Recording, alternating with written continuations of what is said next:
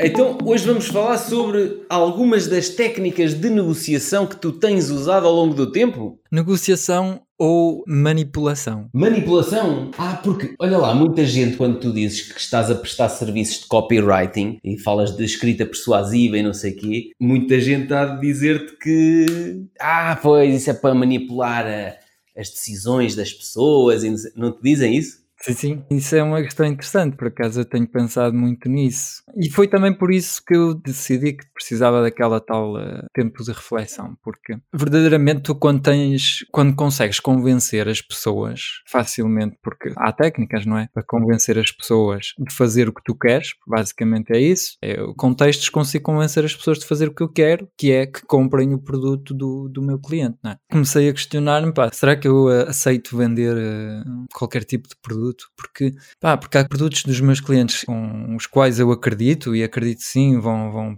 podem mesmo ajudar as pessoas e tal, e há outros que com os quais eu não estou alinhado. Eu sei que. Tipo aquele exemplo que tu deste no outro episódio de como conseguir um, levar uma mulher para a cama hoje à noite em 30 minutos, não é? Sim, exatamente, exatamente. E são, passam questões que eu tenho que pensar. Será que eu quero, sim, convencer as pessoas de andarem a, atrás de técnicas de sedução? Porque muitas vezes o problema com aquele homem que não consegue, ou mulher que não consegue seduzir, é muito por falta de autoconfiança, autoestima. E é por isso que não consegue conseguem ter uma conversa com alguém porque não se acham interessantes, não até também podem não ser interessantes porque não tenha confiança para fazer uh, algo que gostem, etc. Ou seja, eu percebo no fundo, no fundo, o verdadeiro problema que eles têm não vai ser resolvido com um pá, porque basicamente o curso que ele está a vender faz copy-paste das frases que eu uso para seduzir mulheres nas aplicações de. Portanto, não é com copy-paste que tu vais resolver. Eu acho que. Não, mas olha lá uma coisa. Imagina que uma mulher recebe uma dessas frases e depois, pronto, está naquelas aplicações tipo Tinder só para uma aventura de uma noite e passado uma ou duas semanas recebe recebe de outro Zeca Tony qualquer exatamente a mesma frase: que as estrelas, tu és como uma estrela que não sei quê. E tipo,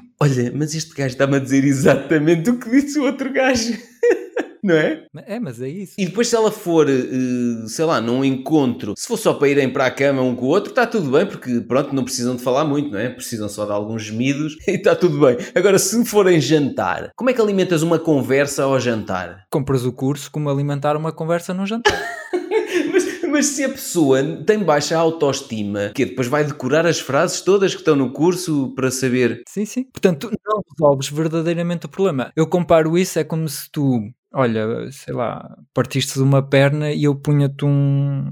limpava-te a ferida só e não te pusesse os ossos no sítio exatamente, para não doer tanto, não é? Só te limpava aquilo Pois é, é um, é um remendo, basicamente. Estás a remendar uma coisa, tu ali estás a remendar uma pessoa que deve trabalhar nela própria, nos conhecimentos dela. Porque assim, eu estou-me a imaginar na, nas técnicas de sedução. Pá, durante muitos anos, como tive muitas namoradas também, não era uma coisa de uma noite, como eu falo no livro A Rara. Não era uma coisa de uma noite, normalmente. Eram relações até que se alongavam. Mas Epá, o que é que as mulheres gostam? Gostam de pessoas que sejam espontâneas, que sejam divertidas, que saibam ter uma conversa. Ou seja, epá, eu estou-me a imaginar se eu não fosse espontâneo, se eu tivesse decorado uma série de frases que ia ler num curso online, se eu teria sucesso ou não. sei. Mas depois entra aí o, o, um dilema que é, ok, eu sei que no fundo o que a pessoa está, ela, o que ela precisa mesmo é de sexo. então, é que se é só para isso, se calhar chega, não é? Ok, sim, se é o que ele quer, mas se a outra pessoa também quiser, tudo bem, não é? Pronto, e depois cada um vai à sua vida. Tipo, vá, não, não fales muito que é, para eu, que é para eu também não descobrir que tu não vales nada. Se é isso que ela quer dele, ó oh, meu amigo, tu não abras muito a boca, pronto, limita a fazer o que tens a fazer e vá, depois amanhã mais à tua vida. Pá, se for só para isso, se calhar chega. Sim, sim, sim, sim. O que eu fico a pensar, ok, mas se o cliente quer, se do outro lado a pessoa quer comprar, ela, por exemplo, até está consciente, sim, eu tenho problemas a nível de autoconfiança e tal, mas não interessa, eu quero na mesma este curso e é isto que me vai ajudar. O que é que eu devo fazer? Será que eu me sinto bem na mesma? Ok, o cliente quer, está ciente que aquilo não vai resolver mesmo o problema, mas é o que ele quer e ele quer gastar o dinheiro dele assim e, portanto, ok, ajudo? Será que ajudo ou será que não ajudo? Estás a ver? E às vezes fico E agora? Estás a falar do ponto de vista de tu prestares serviço. Pois, pois, pois, pois. Imagina que, ok, eles até com as mensagens copy-paste ele até consegue casar com ela e tudo. Imagina que ela passado uns anos ele diz-lhe, olha, gostava de te, dizer a verdade, quando eu te conheci, aquilo era mensagens que eu comprei num curso online e não sei o quê. Depende, se, não, mas olha lá, sim, é uma situação que pode ser, depende da relação que ele tem e depende das pessoas em que eles se transformaram. Eu estou a imaginar isso, por exemplo, na, na minha relação com a minha namorada. Epá, se eu agora lhe dissesse, olha, aquelas cartas que eu te escrevi, eu copiei aquilo de um curso online que eu comprei. exato, exato, aquelas cartas de amor, aquilo foi tudo roubado, olha, foi um amigo meu que me as deu. Exato. Mas se eu lhe dissesse isso meio ano depois de nós começarmos a namorar, isso ia ser muito mal. Agora, 12 anos depois, pá, nós já somos pessoas completamente diferentes, já temos uma relação espetacular. Acho que era motivo de riso para o resto da vida, se, se isso fosse verdade, estás a perceber? Mas porque houve uma evolução a nível pessoal e houve uma evolução de ambos e, e da relação. Percebes? Se a relação se tivesse mantido só naquela coisa de ah pá, isto é para coisa e tal. Para se divertir e tal. Exato. Pronto, continuamos a divertir-nos, mas pronto, mas já não é só para isso. Pois é. E é por isso que eu, eu comecei a pensar, ok, tenho este poder nas mãos, eu consigo convencer ou manipular ou persuadir as pessoas a comprar este curso. Pois é, acaba quase por ser uma tomada de consciência tua e ética profissional de tu dizeres assim: eu acredito que isto não vai resolver o problema de base da pessoa. E o problema de base é insegurança, baixa autoestima e não sei o quê. Mas repare, se nós formos pensar nisso, isso também funciona para praticamente todo, todo tipo de produtos. Uh, alguém compra um, há um Mercedes, um grande da Mercedes, não sei o quê. Isso é, é muito, muitas vezes por trás o problema é, é da autoestima. A pessoa pá, tem uma autoestima baixa, precisa de um grande carro para mostrar que tem valor, porque não acha que ele tenha, não se sente uma pessoa 100% completa, e estás a ver? Uhum. E será que a Mercedes deve parar de, de, fabricar carros? Se o cliente quer comprar o carro, se a Mercedes quer vender o carro. Sim, essa, essa é uma discussão do caraças. é assim, mas é lixado. A Mercedes só faz negócio porque há homens que têm segurança então tem que comprar um carro grande para compensar eh, terem uma pila pequena?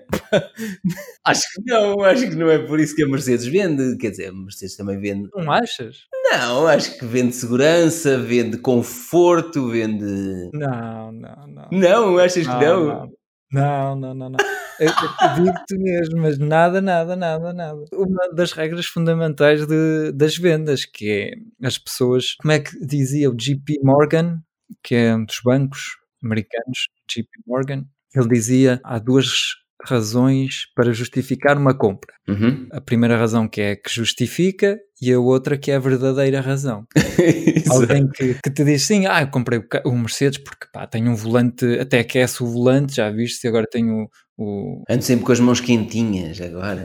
Pois, é, eles fazem cada coisa inventada que sim. nem parece verdade e tenho pá, tenho muito conforto e não sei o quê. Essa é para justificar, mas no fundo a verdadeira razão, no fundo, no fundo... É porque tens uma pila pequena. Inconscientemente tu não, não tens uma grande estima de ti ou assim, e é um bocadinho para compensar, para mostrar ao vizinho, para mostrar aos teus amigos, para mostrar a toda a gente o valor que tu tens. Agora, claro que, por exemplo, também é possível, tipo, se tu, ok, tens uma grande autoestima, mas também tens muito dinheiro, podes ter prazer em comprar um carro, não é? Não significa e comprar um Mercedes, não é? Não significa que não tenhas autoestima, mas quando tu vês pá, pessoas que têm um, um emprego, precisaram pá, de juntar dinheiro durante 20 anos para comprar um Mercedes, é provavelmente que há ali qualquer Um amigo de um amigo meu estava a chegar aos 40 anos e disse-lhe assim: Vou comprar um BMW, se não for agora, nunca mais vai ser na vida. Isto é assustador, que um gajo olha e diz assim: Vou comprar um BMW, tipo, antes dos 40 tem que ter um BMW. Tem... Aquilo para ele era um marco, estás a ver? Ou seja, tem que ter um BM antes dos 40, porque a partir daqui, e para ele parece que aquilo é a felicidade máxima. Cheguei aos 40 com um BMW, estou realizado, posso morrer.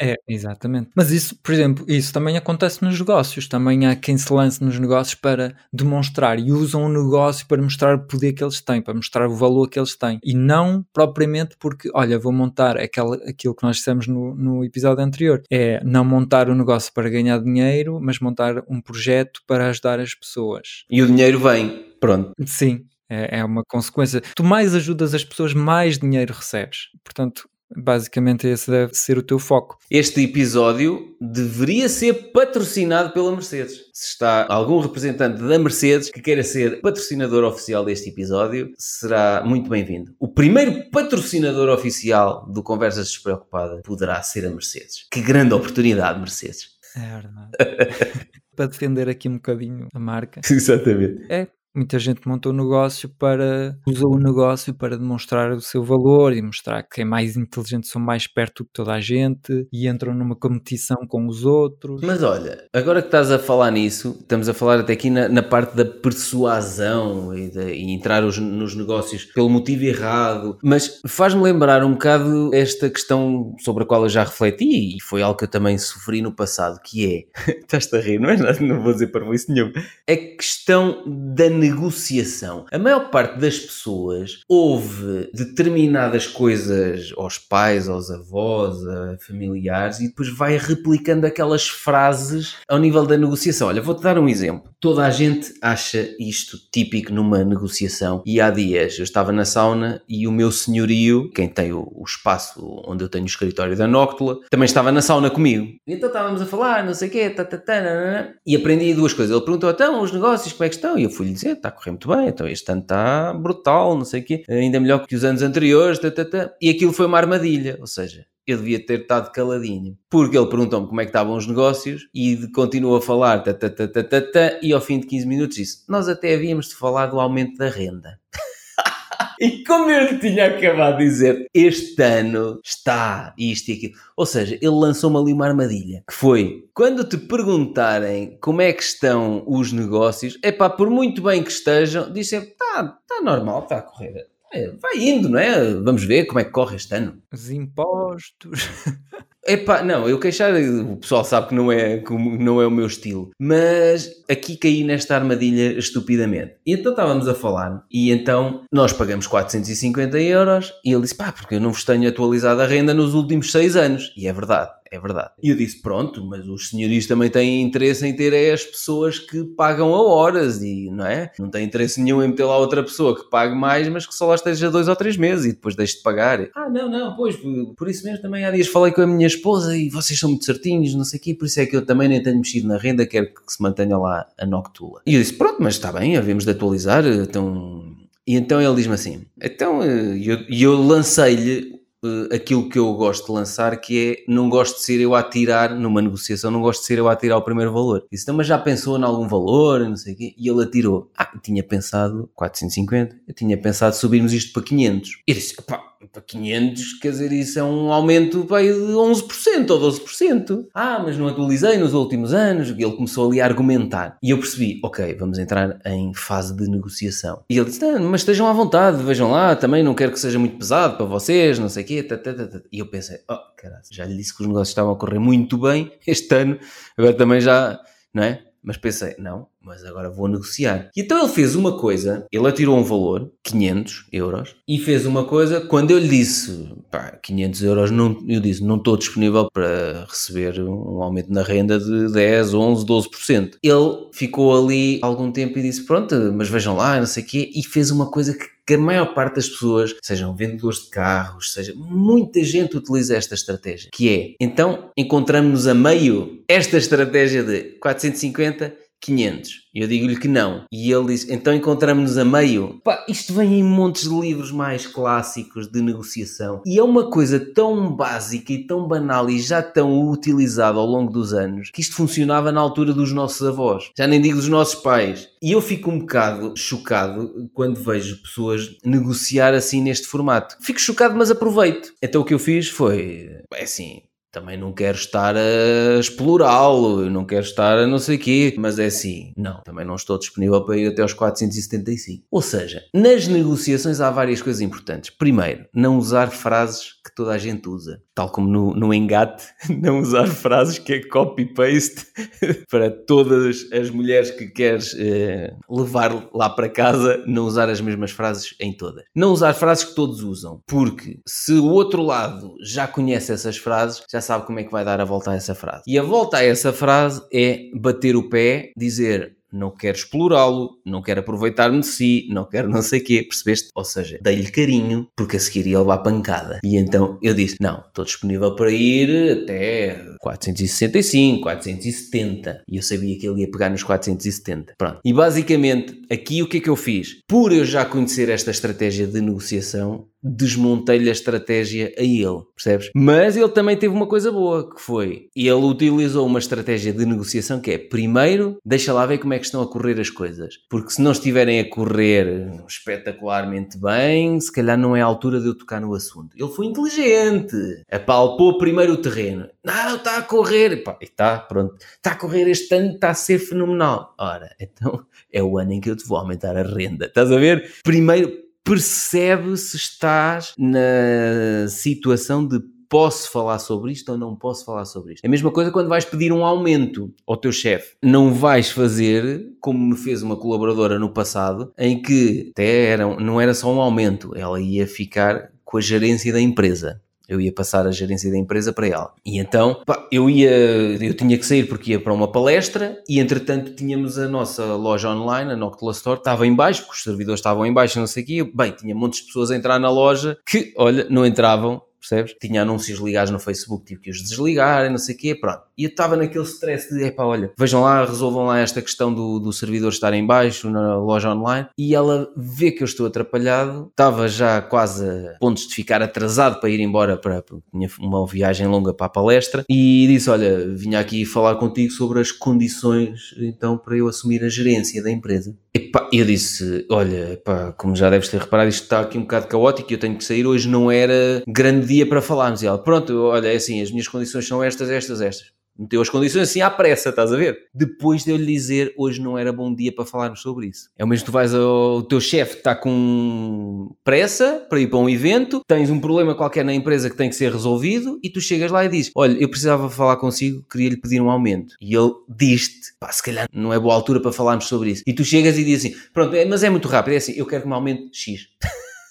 E eu fiquei assim, eu não acredito que ela fez isto assim à bruta, tipo, olha, pronto, as condições que eu quero são estas, pronto, eh, então vá, pensa e depois falamos. Não é assim, uma negociação não é pensa e depois falamos, percebes? Porque eu fui a pensar nisto até à palestra e pensei, pá, a forma como ela me abordou esta questão desagradou-me imenso e impingiu-me isto. Não houve ali do género. Vamos então encontrar aqui algo que, porque uma negociação é isto: é encontrar algo em que as duas partes sintam, ok, saímos os dois a ganhar, estamos todos satisfeitos, estamos felizes por dar este passo juntos. Não é do género, eu vou para casa, consegui enganá-lo e o outro fica lá e diz, que porcaria, meu, eu é que fico a perder, não sei, só ficas a perder se quiseres, não avanças na negociação. Então ali o que resultou foi eu decidi voltar atrás e decidi que ia manter-me eu na gerência da empresa e não ia entregar a gerência a ninguém. E depois mais tarde veio a conversa, não sei e eu disse: não, tudo bem, meteste as tuas condições, nem foi na melhor altura.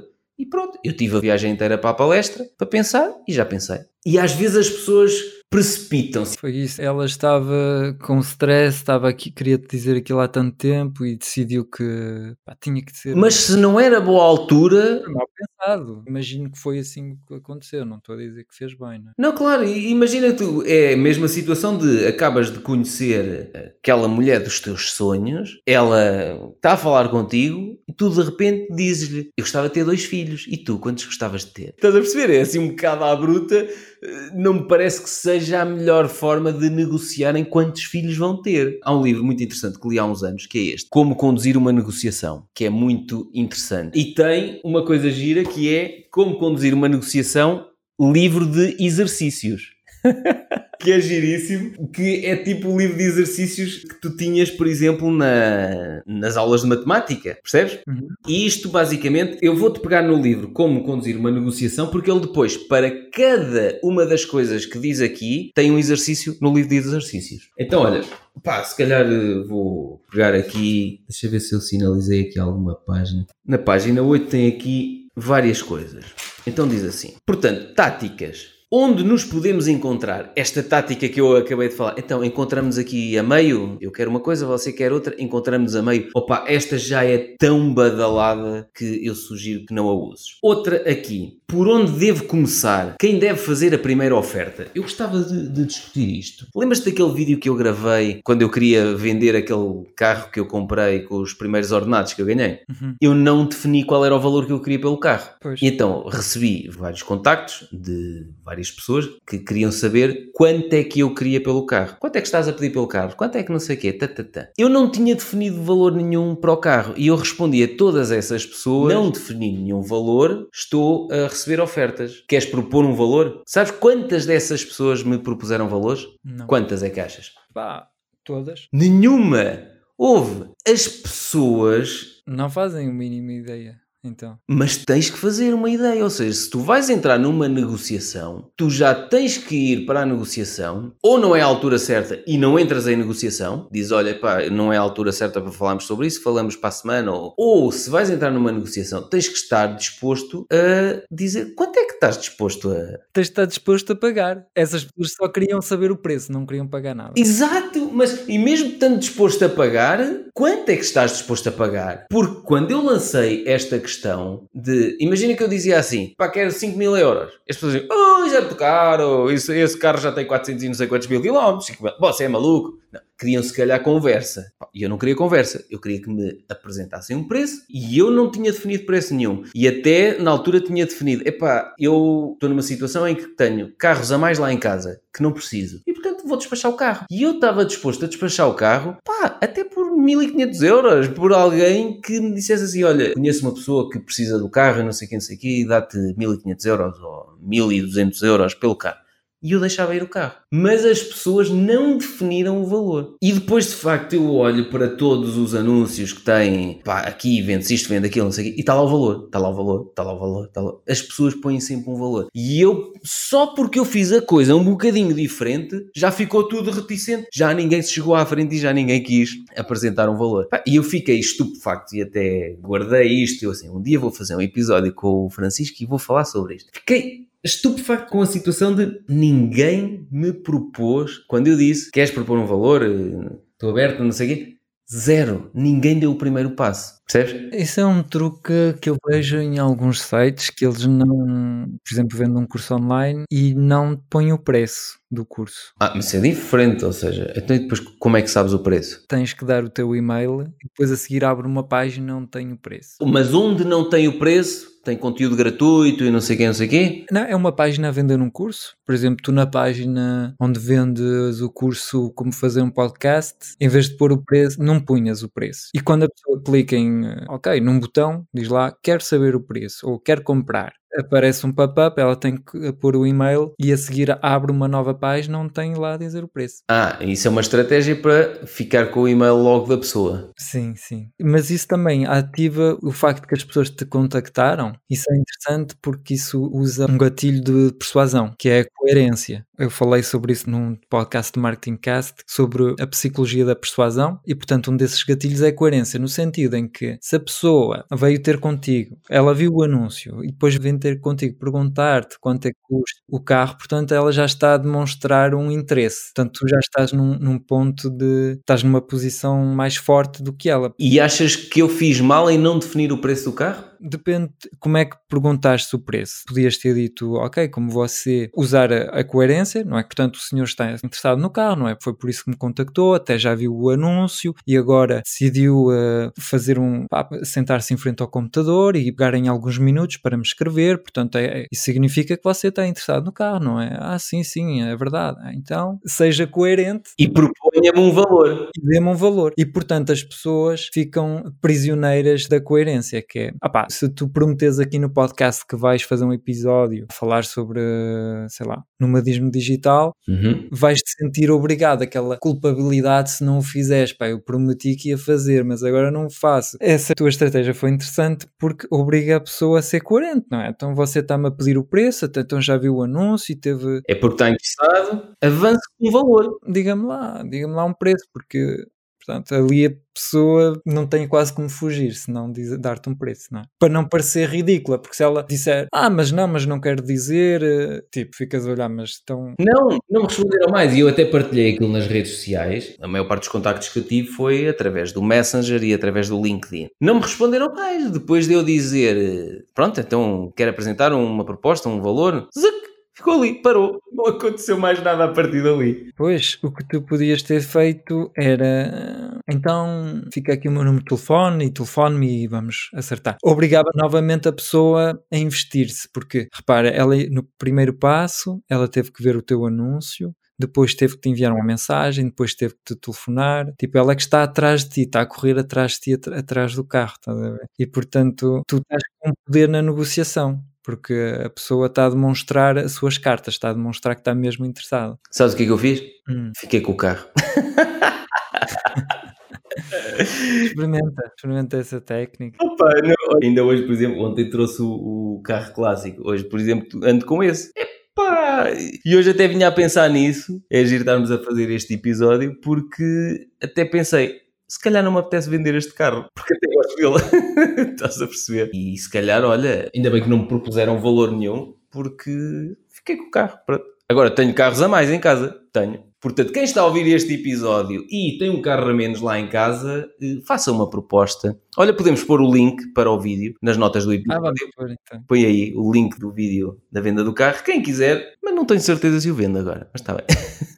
mas bem. Mas faça uma proposta, cheguem-se à frente, pelo menos. Outra coisa do chegar à frente, há uma coisa que se chama nas negociações os ganchos dos preços, ou seja, ancorares um preço. Eu gosto muito de fazer com os meus clientes, eu gosto de ancorar o preço numa expectativa muito elevada. E vou ter, e dou-te vários exemplos. Olha, por exemplo, é possível que haja um cliente meu que esteja a ouvir este episódio ou a ver o, o vídeo que eu estou a gravar aqui deste lado. E houve uma, uma altura, tínhamos um trabalho e ele disse: pá, preciso que me façam um estudo disto e de, de acordo com o que é pedido aqui na, pela Agência Portuguesa do Ambiente. E ele disse: pá, e vejam lá, não se estiquem, daquela coisa normal. E eu disse: olha, não sei se vai gostar ou não do que eu lhe vou dizer, mas ainda não orçamenta isto, mas pelo que estou aqui a ler, isto não vai sair barato. Disse logo, ponto número um, isto não vai sair barato. E ele disse, oh, não vai sair barato, mas uh, acha quanto? Não sei, temos que orçamentar os estudos e há aqui algumas coisas que vamos ter que subcontratar, temos que ver as horas que vamos gastar nisto, mas é assim, isto nunca lhe vai custar menos do que 22, 24 mil euros. Eu, e não sei quê, tal, tal, já pagamos. Já tinham pago 34 mil e não sei quanto por um, por um estudo. E eu disse, pronto, mas é assim, deixe-nos analisar isto, depois na próxima semana já devemos ter um preço, mandamos-lhe a proposta. Eu disse 22, 24. Eu sabia que aquilo devia andar ali, opá, já orçamento é muita coisa, imaginei que aquilo fosse rondar ali os 20 mil euros. E o que é que aconteceu? Na semana seguinte já tínhamos a proposta, eu telefonei-lhe e disse: Olha, já temos a proposta, vamos mandar, a Cristina vai-lhe mandar agora a proposta. E ele, ui, até tenho medo, o que é que vem aí? Quanto é que vem aí? Relembro que o meu gancho estava nos 22, 24 mil, porque eu tinha uma noção que havia de estar próximo dos 20 e, portanto, subi. Eu disse: Olha, até fiquei surpreendido que isto ficou muito abaixo do que eu pensava que ia ficar. Estás a perceber o que eu estou a fazer? Ancorei o preço lá em cima e afinal, olha a surpresa do cliente. Isto afinal vai ficar muito abaixo daquilo que eu estava à espera. E ele, oh, então mas quanto? E eu, 14.700 e não sei o quê. 14 mil? Ou seja, ele estava a contar com 22, 24. Portanto, qualquer coisa abaixo de 20 ou de 22, para ele ia ser uma surpresa. 14 mil, não sei o quê. Então vá, diga à Cristina que manda isso e não sei o quê. Mandou, adjudicou naquela tarde. Pumba. Ou seja, tens que lidar aqui um bocado também já com a experiência. Ou seja, já tinha ideia. Podia ter sido ao contrário. Podia ter dito, ah, 22, 24 e aquilo afinal ia custar 50 mil. E depois ele tinha uma surpresa ao contrário, não é? Quando recebesse a proposta, dizia: Então, mas você disse que isto ia lá para os 22, 24, isto afinal custa 50 mil euros. Tens de contar com a tua experiência. Mas eu tinha noção que aquilo ia à volta dos 20 mil, disse-lhe um valor acima e disse: Deixa-nos ver com a proposta o que é que aí vem. E afinal a surpresa foi, vinha para os 14 e qualquer coisa. Se eu lhe tinha dito, ah, isto por 4 ou 5 mil euros fazemos-lhe isto, e depois a proposta final custava 14 mil, para ele ia ser um horror. Claro, ficou todo contente quando disseste 14 mil. Eu raramente dou valores assim por alto, mas naquela hum, situação dei-lhe, porque ele na altura disse: preciso que o meu orçamento é isto, e vejam, vejam lá, não se estiquem. E eu, um bocado para o deixar já de sobreaviso, disse: não se estiquem, eu acho que o que está aqui a ser pedido, isto vai custar muito dinheiro. Pronto. E as pessoas às vezes têm medo de dizer isto aos clientes. Quer dizer, tenha noção que isto não vai ficar barato. Ah, isso que também disseste uma coisa interessante, é que não dou valores por alto. Recuso-me também a dar valores quando alguém me pergunta, às vezes perguntam-me no Facebook, olá, Francisco, quanto é que pedes para fazer isto assim assim? Ah, isso eu não dou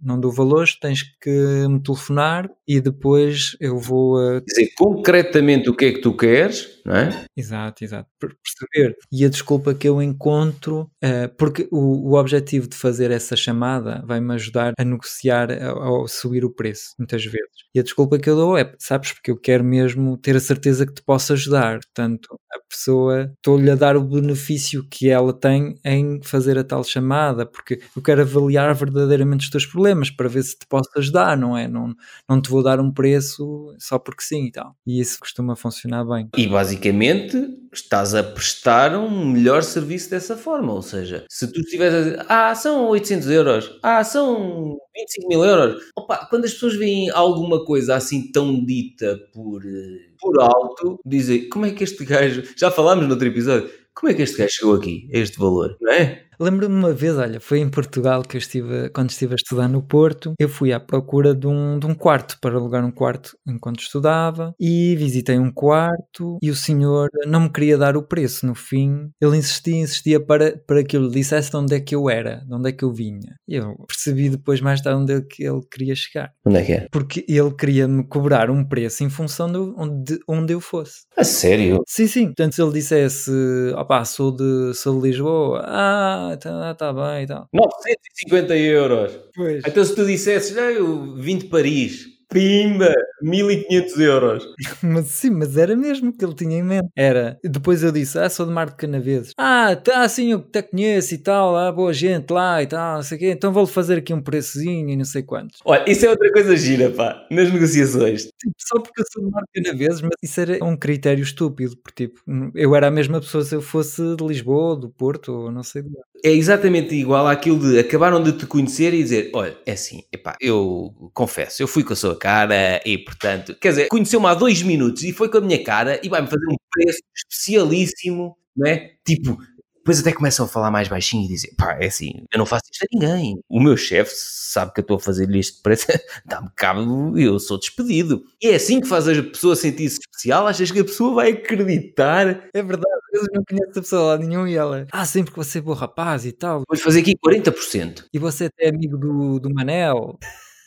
Que top. É Marco Canaveses, ah, boa gente, olha, então por isso vou-lhe fazer aqui um preço. Mas foi mesmo, eu senti mesmo que foi o, o critério dele. Era, ele estava à espera que eu dissesse de onde vinha para me dar um preço. E tu dizias, fiéis de sarrabulho. Ui, uma vez fui assaltado por um gajo desse lado. de fiéis de sarrabulho, uma vez roubaram uma carteira lá. Nem sei se existe fiéis de sarrabulho, mas está bem. É, oxalá que não. espero que não, exatamente. Olha, uma técnica Diz. que eu costumo usar é eu, em vez de estar a dizer porque é que ele deveria trabalhar comigo, em vez de ser eu a convencê-lo, obrigo ele a autoconvencer que deve trabalhar comigo. Como é que eu faço isso? Pergunto-lhe: achas que eu te posso ajudar? Ou achas que eu te posso ajudar aqui no teu projeto? A pessoa tem que me explicar: sim, acho que sim, e pá, e tu, tu sabes fazer isto e tal. E, portanto, ela é que vai encontrar os argumentos para justificar que eu sim vou.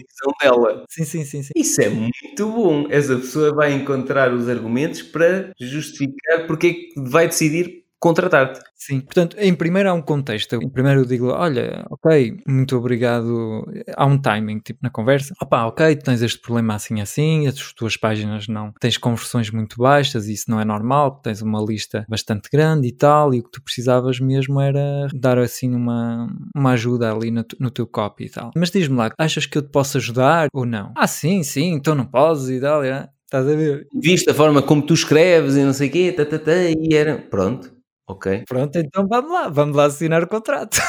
Exatamente. Outra pergunta que eu pergunto é: porquê é que eu deveria trabalhar para ti? Uhum. Novamente, ele é que tem que me convencer que eu deveria trabalhar para ele. Portanto, eu estou a inverter as coisas de tal forma que ele, ele é que está em posição de fraqueza, ele é que tem que me convencer que tenho um problema. Quer dizer, eu em primeiro, na chamada, vou um, falar muito do problema que ele tem, vou remoer e explicar, estás a ver, isto é, é chato, porque pá, estás a fazer aqui um negócio, trabalhas tanto e pá, e tu uh, merecias, eu acho que o teu negócio podia render muito mais, tu até merecias, porque pá, não faz sentido tu, tu só estás a vender X% quando fazes um trabalho incrível, eu vi o, teu, vi o teu trabalho e tal. Graxista, fazes aquela graxa inicial, né? Sim, sim, um bocadinho, mas falo muito, muito do problema isso, e isso é chato, porque pá, tu daqui a um ano isso só vai piorar, porque tu com copy fraco, os concorrentes eles vão melhorando e tu uh, continuas a ficar para trás e o fosso começa a crescer e as coisas começam a inventar o pior eu cenário. Ouvir-te e eu faço isso tudo com os meus clientes, mas é implícito, não lhes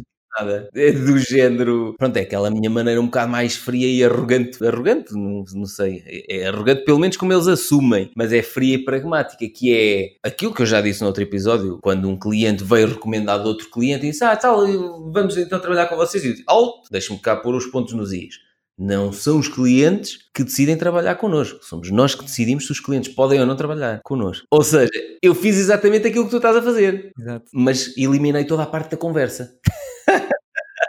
Repara, mas acho que poderias, talvez, se calhar, a ficar a ganhar. Sim. O que eu faço é identificar o problema, primeira etapa. Depois, começa a remover o problema, começa a gravar o problema e começa a pintar o pior cenário. O que é que vai acontecer se tu daqui não fizeres nada? O que é que vai acontecer se tu, no fim desta chamada, desligares o telefone e continuas a, a vender pouco? A área da consultoria ambiental é diferente, ou seja, aqui é, eles necessitam de estudos de impacto ambiental ou não sei o quê para obter o licenciamento do projeto. Ou seja, eu não tenho de explicar o que é que vai acontecer se eles não tiverem aqueles estudos e se os estudos não forem aprovados. Estás a ver? Ou seja, a área tenho essa facilidade, está implícito, que é opa, se vocês não tiverem isto, aquilo não é aprovado, não constroem o parque eólico. Pronto. Aqui o que eu deixo é a porta muito fechada, ou seja, eles sentem que há uma dificuldade muito grande para entrarem e então têm a vontade de entrar. Uhum. Sentem que. É esquecer. Exatamente. Sentem que pertencem a uma lista muito restrita de clientes, ou seja, sentem também a cena de exclusividade. E sentem que a qualquer momento também podem deixar de ser nossos clientes. Exato. Ou porque eles deixam de querer trabalhar connosco, ou porque nós, como já fizemos com outros, e os nossos clientes, pá, isto depois o mercado não é assim tão grande, eles falam uns com os outros. Alguns clientes que nós já mandámos embora, depois comentam com os outros. Estás a perceber? E pá, aqueles gajos rescindiram o contrato. Ainda há pouco tempo rescindimos o contrato com um. Pá, acabou. Foi mesmo assim. Desculpa lá, mas isto que aconteceu e que eu tive que ouvir numa reunião, não tenho que aturar isto. E, portanto, pá, isto é relação tóxica e uma relação tóxica eu não preciso dela para nada. E, portanto, cartinha de rescisão contratual, mandámos a carta e acabou mandámos o cliente embora. Obviamente depois os outros todos ficam a saber, estás a perceber? Mas eu gosto que isto aconteça. Porque batemos outra vez naquela questão de o gajo que bate o pé e diz não. O gajo que bate o pé e diz não faço desconto. O gajo que bate o pé e diz não, ultrapassou-se esta linha e eu não permito que ultrapasse esta linha. Ultrapassando a linha, acabou a conversa, acabou a colaboração, acabou. Estás a perceber? Vem, pá, já falámos noutros episódios. Desenvolvi isto para proteção dos meus negócios e para proteção da minha sanidade mental. Mas são coisas diferentes, ou seja, tu tens que alimentar ali esse processo e essa conversa e essa troca de e-mails ou de, ou de, conversa ao telefone, tu tens que alimentar isso um bocado para pôr na cabeça do, do teu cliente: tens este problema, se não fizeres nada, vai-se agravar e é melhor que decidas hoje do que decidas amanhã. E ao falares, estás a justificar-te e a meter no teu subconsciente porque é que decidiste contratar o Francisco. Sim, e outra coisa que eu faço é que hum, eu logo no início da conversa ponho uma condição que é tens que me dar uma decisão sim ou não queres trabalhar no final da chamada. Não há vou pensar, vou perguntar à minha avó, vou ler nas estrelas. E eu, eu digo, é assim, Nós estamos aqui entre adultos, profissionais, o nosso tempo é, é escasso, não temos tempo para andar aqui um atrás do outro, sabes como é que é e tal. E portanto quero-te pedir que no final da chamada tu digas-me se sim ou não queres trabalhar comigo. E eu vou fazer a mesma coisa contigo, vou-te vou -te dizer sim ou não te posso ajudar e se, se é interessante para mim trabalhar contigo. Mas olha, exato, mas é que só esse ponto é muito interessante, porque a maior parte das pessoas não faz isso. A maior parte das pessoas está tipo, se queres ou não trabalhar comigo. E depois quase que se ouve uma vozinha assim, mas por favor, aceita. Né? Parece isto. E tu, e tu rematas com se queres ou não trabalhar comigo e se eu também vejo que tenho interesse em trabalhar contigo. Isso é muito bom. Outra introdução que também faço é: olha, sabes que eu não tenho muito tempo, eu tenho bastante trabalho ultimamente e só posso receber mais um cliente. Aliás, é o que eu tenho escrito nos meus e-mails. Acabou de se libertar um espaço para um novo cliente, porque acabei um, um projeto recentemente, portanto, se tiver interesse e tal. Portanto, vou demonstrar que tenho muitos clientes e que não tenho espaço para poder eh, receber mais clientes. Portanto, eu costumo introduzir dizendo, opá, sabes que eu tenho bastante trabalho e tal, e portanto eu prefiro ser claro contigo e vou-te dizer se sim ou não posso trabalhar contigo. Eu não aceito todo tipo de clientes, mas não te preocupes. Se eu não puder fazer o trabalho, eu tenho uma rede vou-te recomendar, prefiro dizer-te já, porque eu tenho por hábito por de, de, recusar eh, bastantes clientes e tal. Mais uma coisa importante, exato. Isso dá logo ali, a pessoa fica do género, epá, pui, é com este gajo que eu quero trabalhar, porque este gajo não está desesperado, este gajo vira-me as costas, não é? E as pessoas detestam uh, ser uh, recusadas, tipo, elas, é como, opá, como na sedução, se, se, muitas vezes as mulheres fazem isso, que não respondem à mensagem, não, não responde ao telefone, não te, não te dizem nada e tu ficas ali louco. Eu já falei, opa, agora já nem me lembro se escrevi isso no livro Ave Rara ou se tenho isso só num vídeo já nem me lembro. Eu, escrevo e produzo tantos vídeos e faço tantos podcasts contigo que já nem me lembro onde é que está o quê. Um amigo meu fazia isso à noite, estava ali e tal, ela estava num bar com ele, ali na conversa, não sei o quê, e ele, passado um bocadinho, virava-lhe as costas e ia falar com outras raparigas. Tá, tá, tá, tá, tá. Ela ficava louca, tipo, este gajo, ainda por cima as mulheres que são competitivas umas com as outras, aquela gaja pensa que vai com ele. Não, não, não, não, ele é meu. E era a técnica dele, era dar conversa, ao fim de um bocadinho virava-lhe as costas e ia falar com outra. Bem, ela ficava louca e dizia: não, não, não, não, não, não vais embora. e com os clientes funciona. Também. Mas depois, atenção, mas depois isto tem que ser, tens de ter integridade a fazer isto, e tens de ser verdadeiro, ou seja, pá, há uma pessoa que eu conheço que, que, acho que já falei nisto no outro episódio, que está sempre a lançar um curso online, tem e é sempre última vaga, vai fechar o último curso deste ano, o último desta semana. E eu assim, ia meu, aquilo está sempre aberto e é sempre a última e é só hoje. Epá, e quando tu depois vês aquilo ao longo de um ano e é só hoje, última vaga, está a fechar, só hoje todas as semanas, pelo menos, eu vejo só hoje. Estás a perceber? Claro, é que depois claro. as pessoas começam a perceber-se e dizem: Ah, ok, isto é uma estratégia para criar escassez artificial e depois deixam de te respeitar. Isso é ilegal fazer isso. Por exemplo, há um truque que muita gente faz que é ilegal, uh, que é barrar o preço. Tipo, ah, isto antigamente estava a 200, mas agora passou a 100. Mas na realidade nunca esteve a 200 e não passou nada a 100. E portanto, isso é mentira isso é isso legalmente é proibido, mas eu tenho muitos clientes que fazem isso para fingir que é uma oportunidade incrível. Que Antes agora... 5.400, agora 67 euros. Pois, mas isso é muito mau, muito mau. Na negociação, na persuasão, uma coisa que tem que estar sempre, a linha condutora é integridade. Pois, é isso que eu ia dizer, porque isto parece técnicas assim de armadilhas e... Mas dá, dá para usar para efeitos maus, não é? É importante na negociação, isso pode funcionar, está bem, bem a curto prazo e tal, mas a longo prazo queres criar uma boa relação com o cliente, uma negociação é tu ofereceres o que a pessoa quer e ela dar-te o dinheiro que tu queres por aquilo. E não é preciso muitos truques. Se tu fores bom a fazer o, o que fazes e que fizeres um preço normal, não é preciso também andar aí em muitos, muitos esquemas aqui. Olha, uma coisa que eu faço, aprendi, não foi há muito tempo, comecei a fazer isso nas negociações, pá, principalmente na área da consultoria ambiental, como eu trabalho com contratos muito grandes, há uma coisa que se chama o vácuo da validação. E basicamente é assim. É um conceito muito interessante. Basicamente, quando estás numa negociação, as pessoas dizem uma coisa, o outro reage, depois o outro reage àquela reação, estamos ali ação-reação, não é? Uhum. Uma das coisas que eu aprendi que é muito interessante tu fazeres é quando alguém te lança alguma coisa, tu não deves ir a correr responder, deves trabalhar muito o vácuo, o silêncio. E isto é muito difícil de fazer. Ou seja, se uma pessoa te diz, pois eu não tenho bem certeza se estou confortável para avançar com esse preço. Qual é a tua tendência? Justificar. Então imagina que o cliente te diz assim: "Hum, Eu não sei se estou muito à vontade para avançar com esse preço. E o que acontece é isto.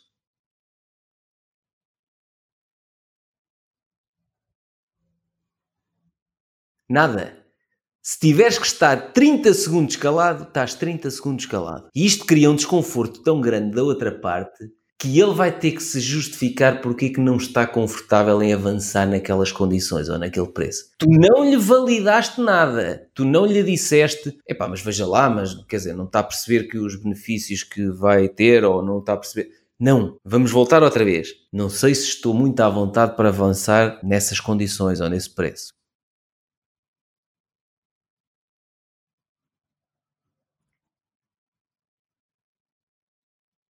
É horrível fazer isto, não é? É horrível! Sim, sim. Aqui o que eu faço é tento perceber quais são as objeções. Significa que se ele não aceitou, se não conseguiste convencer, é porque ele tem Mas, ó objeções. Francisco, então vou-te propor uma coisa. Quando a pessoa te disser não estou muito confortável com isso que me está a dizer, não digas nada. Deixa que ele justifique então quais são as objeções. Não digas nada. Sim, sim, sim. O objetivo é esse. Ok, podes manter-te em silêncio, ele vai começar a justificar. Porque assim, repara numa coisa, ele disse uma coisa que não necessita da tua reação. Não sei se estou muito convencido a avançar dessa forma. E tu fazes silêncio durante 30 segundos e ele tem que justificar porque é que não está convencido. Humanamente. E eu fiz isso há tempos, há pouco tempo, com um contrato muito grande. Havia lá uma cláusula com a qual eu não concordava. E então eles, ah, tal, vamos discutir aqui. E eu disse, não, não, não. Não vamos discutir questões técnicas. Vamos discutir esta cláusula porque eu não concordo com ela. Ah, não, não. Queríamos começar com a questão técnica e depois é que falamos nestas cláusulas mais específicas. E eu disse, não. Vamos falar nesta cláusula que eu não concordo. Porque se não chegarmos a acordo nesta cláusula, escusamos de falar da parte técnica porque eu não vou assinar contrato nenhum. Eu comecei logo assim. E eles ficaram tipo, epá. Então, contrariamente ao agendamento que eles tinham pensado para a reunião, é que eu desmontei o agendamento que eles tinham pensado para a reunião. Eles queriam seguir estes tópicos assim na reunião e eu disse: não, não, vamos falar já nisto, porque se eu não concordar com isto, não falamos em mais nada. Pronto. E eu estava à vontade para me levantar e vir embora. Quando começámos a falar sobre aquilo, aquilo eram multas por atraso nos dias de entrega dos estudos e eram 900 euros de multa por dia. E eu disse assim: em primeiro lugar, a minha empresa não se atrasa a entregar estudos. Mas tudo bem, eu percebo que vocês queiram ter uma cláusula aqui para vos salvaguardar. Mas eu não aceito que a cláusula seja 900 euros por dia. Pronto, foi assim. Ah, então, mas tem que estar aqui a cláusula com algum valor, não sei o quê, temos que chegar a algum valor, não sei o quê. Pronto, então vamos chegar a algum valor. E calei-me a partir dali. E eles ficaram assim, pois, eh, começaram a olhar uns para os outros, é, tal, podemos. E eu tinha um valor em mente, mas calei-me. E ficou ali um bocado tudo tipo à espera que eu propusesse um valor e eu mantive-me calado. E eles depois, pronto, então vamos passar para, pá, não vou dizer o valor, pronto, vamos passar esta cláusula para X, pá, um valor muito inferior ao que eu tinha pensado propor. Ou seja, se eu tivesse dito não estou confortável com nove- 900 euros de multa por dia de atraso e dissesse, mas posso ir até aos 600, 650, os gajos iam aceitar isso. Só que os gajos propuseram um valor muito abaixo desses 600 ou 650. E então eu aqui tive noção de, se eu tinha aberto a boca, tinha estragado tudo para o meu lado. Ou melhor, não estragava tudo, ficava pior do que fiquei. Estás a perceber? Como eu sei que a minha empresa não se vai atrasar, tudo bem. Epá, agora há uma série de coisas, olha, tipo coronavírus e não sei o que é que eu não controlo. As pessoas podem ficar todas de quarentena e depois atrasamos-nos. Ah, e depois aquilo ainda ficou blindado, que é a multa por dias de atraso é até um máximo de 30% do valor do contrato. Ou seja, nunca fica até 100% do contrato e eu perdia dinheiro caso toda a gente envolvida estivesse com coronavírus e não conseguisse trabalhar e entregar aquilo a horas, percebes? Mas este vácuo da validação, basicamente, ajuda-te imenso a deixa-os chegar-se à frente com as objeções deles. Deixa-os chegar-se à frente e serem eles a propor-te então qual é a condição final, qual é o valor final. Porque podes ficar surpreendido. Pode ficar muito abaixo daquilo que tu estavas disposto a ceder. Claro, claro. Por exemplo, uma boa técnica que eu uso é, é pintar o pior cenário e a outra é pintar o melhor cenário. Que é, por exemplo, ok, eh, tu tens este problema no teu negócio, realmente tu, tu deverias estar a ganhar muito mais e tal. Imagina, imagina que daqui pá, depois de nós trabalharmos juntos, imagina que tu depois já, já consegues vender uh, o dobro, que depois trabalhamos nos teus produtos todos e que vamos melhorar as tuas vendas, imagina o tempo que tu vais poupar, porque já não tens que lançar tantos produtos, porque cada um é cada vez mais rentável, imagina o dinheiro que tu vais começar a ganhar e as pessoas que vais poder ajudar mais e tal, e, é, começa a pintar aquele melhor cenário e tal, e, ah, e depois pergunto, não é, é, seria bom, não seria? Ah, sim, sim, era ótimo, isso era fantástico, pá, se, se tu conseguiste fazer isso. Então está aqui o contrato, toca assinar. Eu digo, sim, sim, olha, eu, sinceramente eu consigo fazer isso, já, já o fiz para vários clientes e tal. Na tua opinião, quanto é que tu acharias correto pagar para ter isso? Qual é o valor para ti se tu opá, pudesses duplicar as tuas vendas nos produtos todos que tu vendes? Para ti, qual seria o valor, não é? E depois de eu ter pintado aquele cenário tão epá, tão bonito, tão bom, sou ali está num. Já o estás a ver? Eu estive ali a, a trabalhá-lo de forma que ele comece a sonhar um bocadinho. Ou seja, estás-te a comprometer em atingir aquilo. Sim, sim, sim, também. Não vou a, também prometer algo que não consigo fazer, porque isso vai ser muito mau para o negócio. Mas faço imaginar um bocadinho e sonhar um bocadinho e depois pergunta então qual é o preço disso, não é? E aí a pessoa é que dá, dá, o, dá o preço dela também, portanto... E muitas vezes até está acima daquilo que se calhar tu estavas à espera. Exato, Pronto, estás a ver? Isso é que é magnífico. Aliás, eu tenho um, um, um esquema no meu site, no, no blogac.pt, que é, sempre que tu entras no, nos meus e-mails, para receber um PDF ou não sei o quê, eu abro uma, uma janela onde eu coloco uma pergunta. Tenho um vídeo onde digo, ok, obrigado por teres entrado na, na minha lista e-mail, vais receber o teu PDF em breve. Entretanto, eu tenho uma, uma pergunta muito importante para ti, é que, como tu sabes, o meu objetivo é ajudar-te ao máximo e para isso gostaria de te conhecer melhor, gostaria de saber quais são os teus problemas e tal. E portanto, para me ajudar nesse sentido, por favor, responda aqui um, um, curto questionário que está aqui por debaixo do vídeo. Portanto, aqui a pessoa é coerente, não é? Cheguei até aqui, agora tenho que fazer isto, não é? tu queres melhor conteúdo, claro. não queres? E uma das perguntas que eu tenho é quanto estarias disponível para pagar para dar um, um enorme alavanco no teu negócio? Uma alavancagem, em português é alavancagem, sim. E eu tenho assim vários tipos de preço. Agora já tenho uma melhor noção, ah pá, todo tipo de valores, há de 50 a 1000 euros. Já tenho assim uma ideia dos preços. E isso também é interessante. Esse esquema a mim ajuda-me bastante a perceber. O de 50 pode ser interessante para, sei lá, para alguma coisa online que eu venha a criar no futuro, mas não vai ser interessante para fazer esse trabalho que vais fazer a uma pessoa de mil euros. Exato, e depois eu tenho os e-mails e sei, ok, eu até podia fazer uma espécie de tags no Active Campaign, que é a ferramenta que eu uso para os e-mails, e ok, estes são os clientes a 50 euros, estes são os clientes a 100 euros, estes são os clientes a no, nos meus contactos, no MailChimp, sim vou tagando. Então, olha, aqui no livro da negociação, vou abrir aqui assim, eh, num sítio qualquer, deixa outra pessoa desabafar. Diz aqui, página 44. Desabafar é no sentido em que ela está a contar o problema. Oh, diz-me lá, então telefonaste-me hoje, conta-me um bocadinho o teu problema. Ah, sim, epá, nesta altura isto está difícil e não sei o quê. E há uma tomada de consciência, porque às vezes as pessoas não têm a consciência do problema em que elas estão metidas. Portanto, o facto de tu ires perguntando, pá, mas qual é o teu problema, por favor, detalha, e quais são as consequências disso, não é? Estás-me a telefonar, quais são as consequências de tu, ah pá, não, não vendes tão bem? Ah pá, sim, é verdade, pá, estou sempre a, baixar os meus preços e, e não sei o quê, estou sempre a lançar produtos porque não consigo vender os que já tenho e estou sempre a, a gastar dinheiro em... Alto, alto, alto, alto! Já percebi, isso é baixa autoestima. Tenho ali o Pedro Silva Santos que te vai dar aí duas chicotadas e, tu já vais ver se, se, continuas a baixar preços. Este livro, pá, por acaso foi, eh, já o li há muitos anos e na altura foi quase uma chamada de atenção para. Isto é quase. Eu gosto muito da parte da psicologia humana, como é que a mente humana funciona, como é que nós reagimos às coisas conscientes e inconscientes. Estes gatilhos mentais, como é que eles. Nós achamos que estamos a, a tomar decisões conscientes e racionais. Não é, não é. Por exemplo, uma técnica, enquanto vais a procurando aí uma. Uma que eu tenho é conseguir o máximo de sims durante a conversa, da parte do, do cliente. No sentido em que ele estou a condicioná-lo mentalmente para no final dizer sim à, à minha proposta. Portanto, eu faço perguntas super estúpidas para que ele diga sim. Tipo, olá João e não sei o quê, posso começar a fazer-te algumas perguntas? Ah, sim. Queres alavancar as tuas vendas? Sim. Sim, é. e depois, tipo, ele quando chega ao final, aquilo é quase hipnose. É quase, se calhar é um bocadinho de hipnose. Tipo, ok, queres trabalhar comigo? Sim, tipo, ele está em modo robô. Exato. Opa.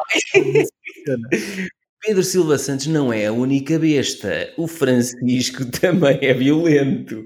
Olha, outra aqui que eu tenho é tipo, quando ele chega ao final, ah, não sei, vou perguntar à minha avó. Eu digo, ok, tudo bem, se não, se não estás motivado, se não estás interessado, eu compreendo. Percebo que não estejas na fase da vida em que queres alavancar a tua carreira ou os teus negócios. Dizeres isto é muito poderoso. Eu percebo que não estejas naquela fase da tua vida em que queres fazer os teus negócios crescer. E as pessoas pensam, fogo, não quero o quê? não é?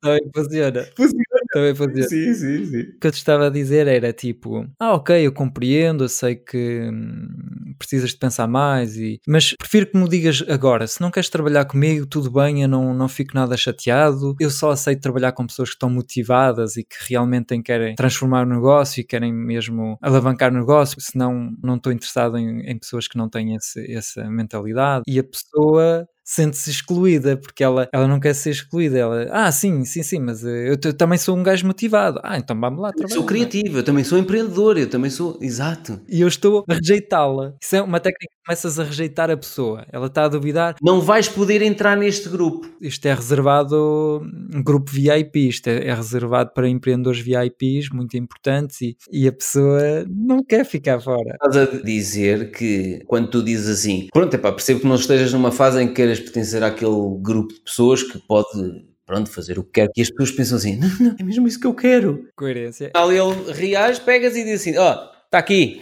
assina.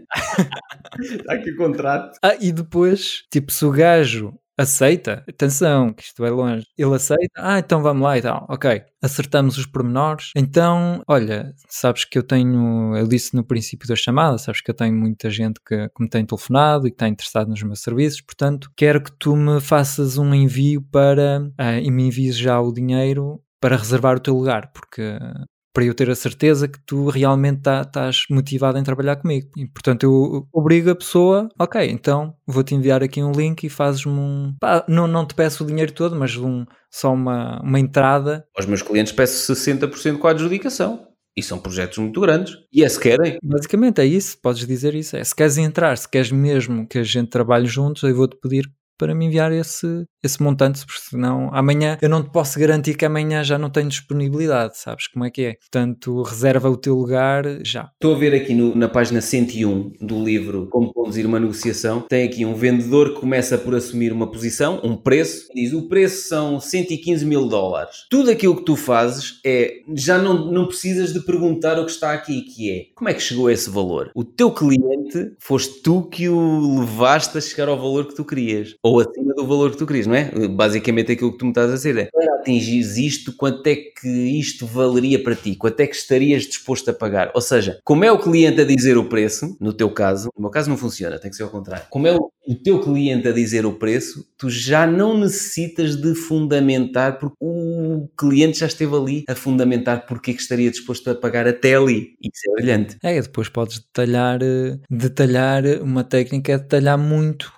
em tudo o que tu vais fazer para ele. Por exemplo, as pessoas acreditam que eu só vou escrever uh, aquilo, uma página em meia hora, não é? Teoricamente podia escrevê-la em meia hora, não é? Se, se, eu escrevi uma vez, faço e ponho o texto ao lado e pois, escrevo ao lado. É que muitas vezes tu tens que lhe fazer ver que vais estudar a fundo o negócio dele, vais perceber quais são problemas, o que é que pode ser melhorado, não é? Exato, eu vou detalhar tudo, tudo, tudo. Passo um, vamos analisar o teu negócio, depois vou, vou telefonar aos teus clientes ao telefone para perceber os problemas, vou analisar o, o teu funil de vendas, vamos definir os teus próximos produtos, porque estou a ver que aqui com o leque que, de produtos que tu tens, há aqui alguns que não fazem sentido e outros que, que, que mereciam existir e não sei o quê, vai pim, pim, pim, pim, vou fazer tanta coisa para ti. Uf, o gajo fica no final, epá, não tinha noção que era tanta coisa que tu ias fazer. Do episódio, como elaborar uma proposta de orçamento ou de prestação de serviços, não é? Que é detalhar tudo. Porque as pessoas às vezes não detalham as coisas porque para elas é óbvio. Eu sei, pois eu tenho que fazer isto, isto, isto, isto. As nossas propostas, por exemplo, para um estudo de impacto ambiental, têm, pá, não quero estar a mentir, 30 ou 35 páginas. Tudo detalhado. O que é que vamos estudar na parte do clima, da arqueologia, ordenamento do território, tudo detalhado por ali abaixo. E o cliente lê aquilo, nós podemos não pôr aquilo, porque sabemos, nós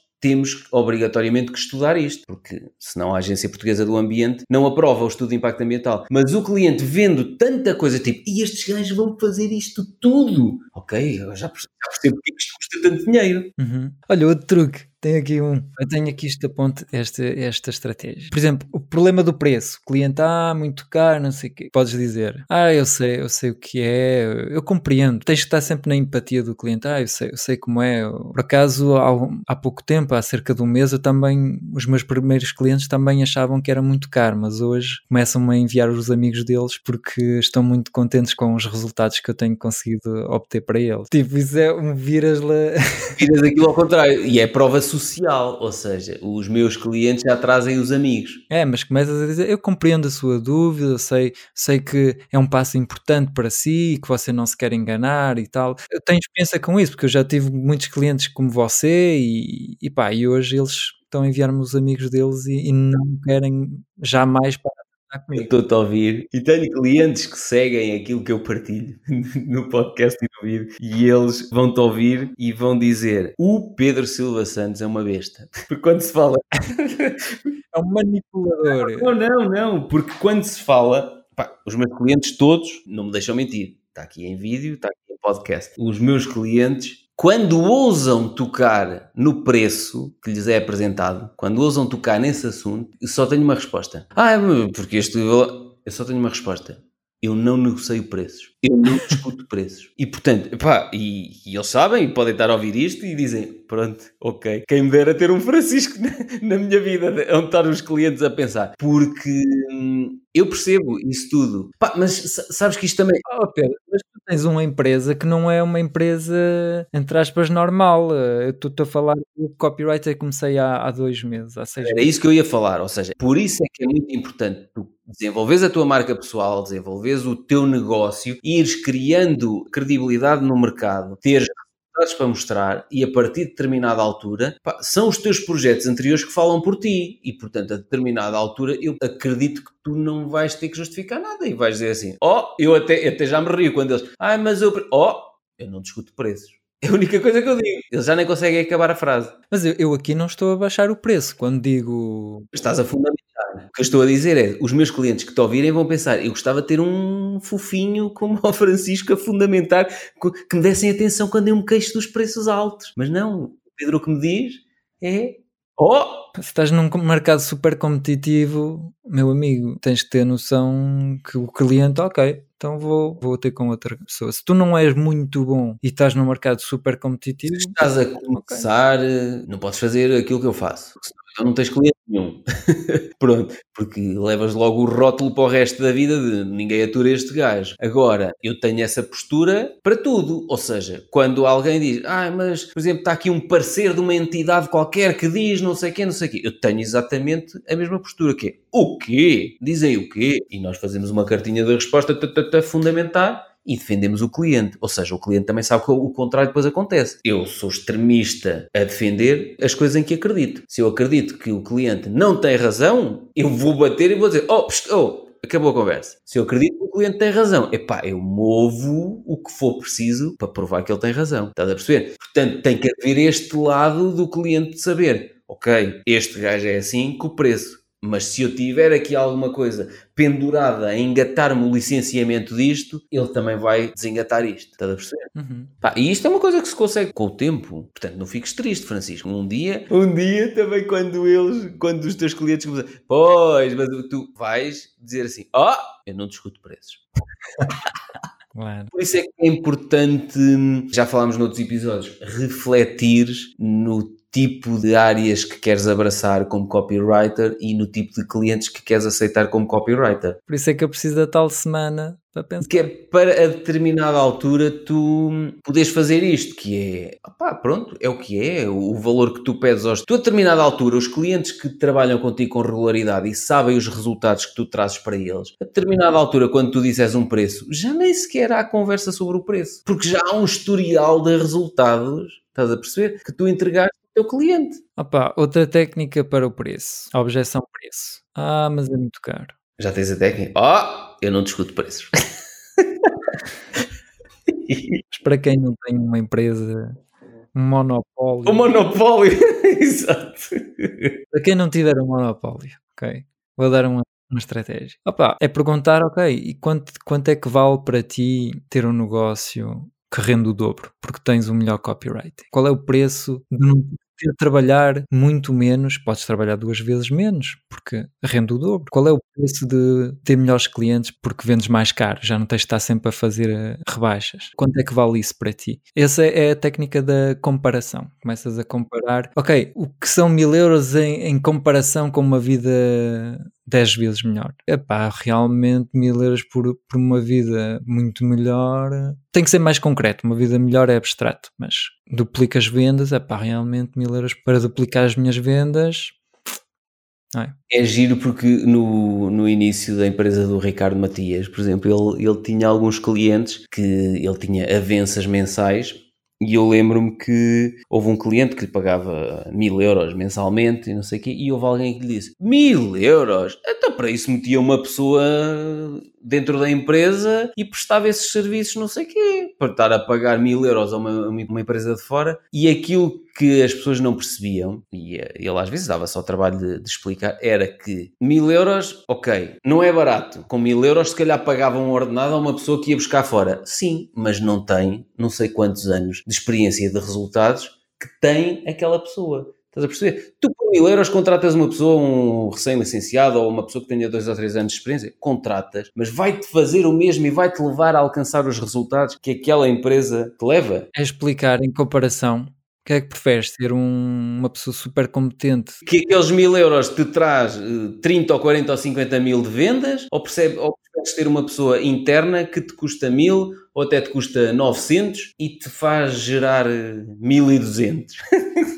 Estás a perceber? É que a questão é mesmo essa. É que às vezes a comparação as pessoas até a fazem ao contrário. Fazem a comparação pela negativa, que é ui, eu por esse valor contratava uma pessoa a tempo inteiro para aqui, não é? Eu por esse valor contratava um Francisco para estar aqui ao meu lado a escrever. Pronto, ok, mas não contrata o Francisco. não é? É, mas os Franciscos montam o seu próprio negócio e não trabalham por conta de alguém.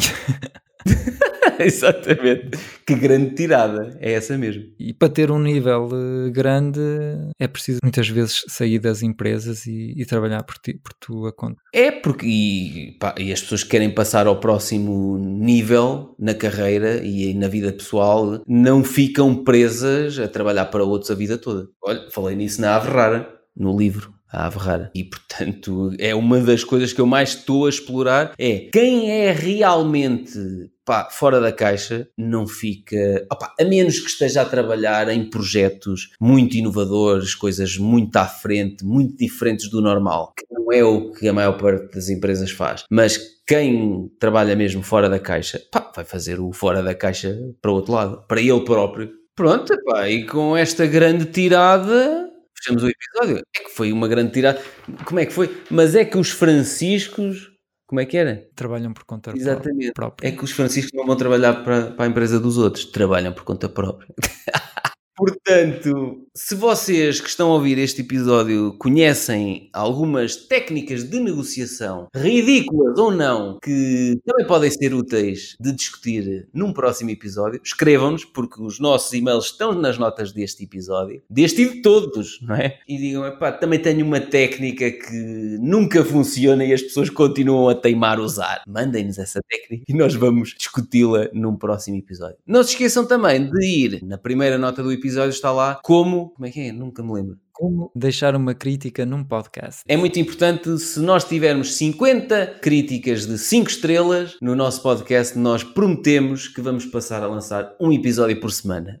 Para nós vai ser um desafio lançar um episódio por semana. Sim, sim.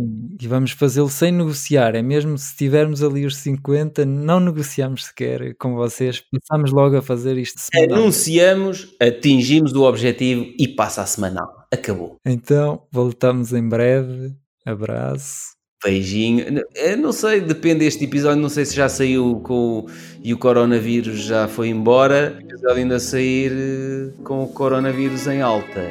Não há abraços nem há beijinhos. Cada um vai à sua vida.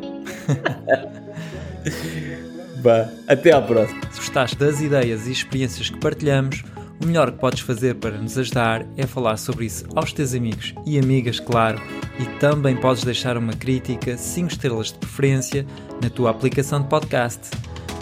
Nas notas do episódio encontrarás um link onde explico como podes fazer isso de forma muito simples. Muito obrigado pela ajuda.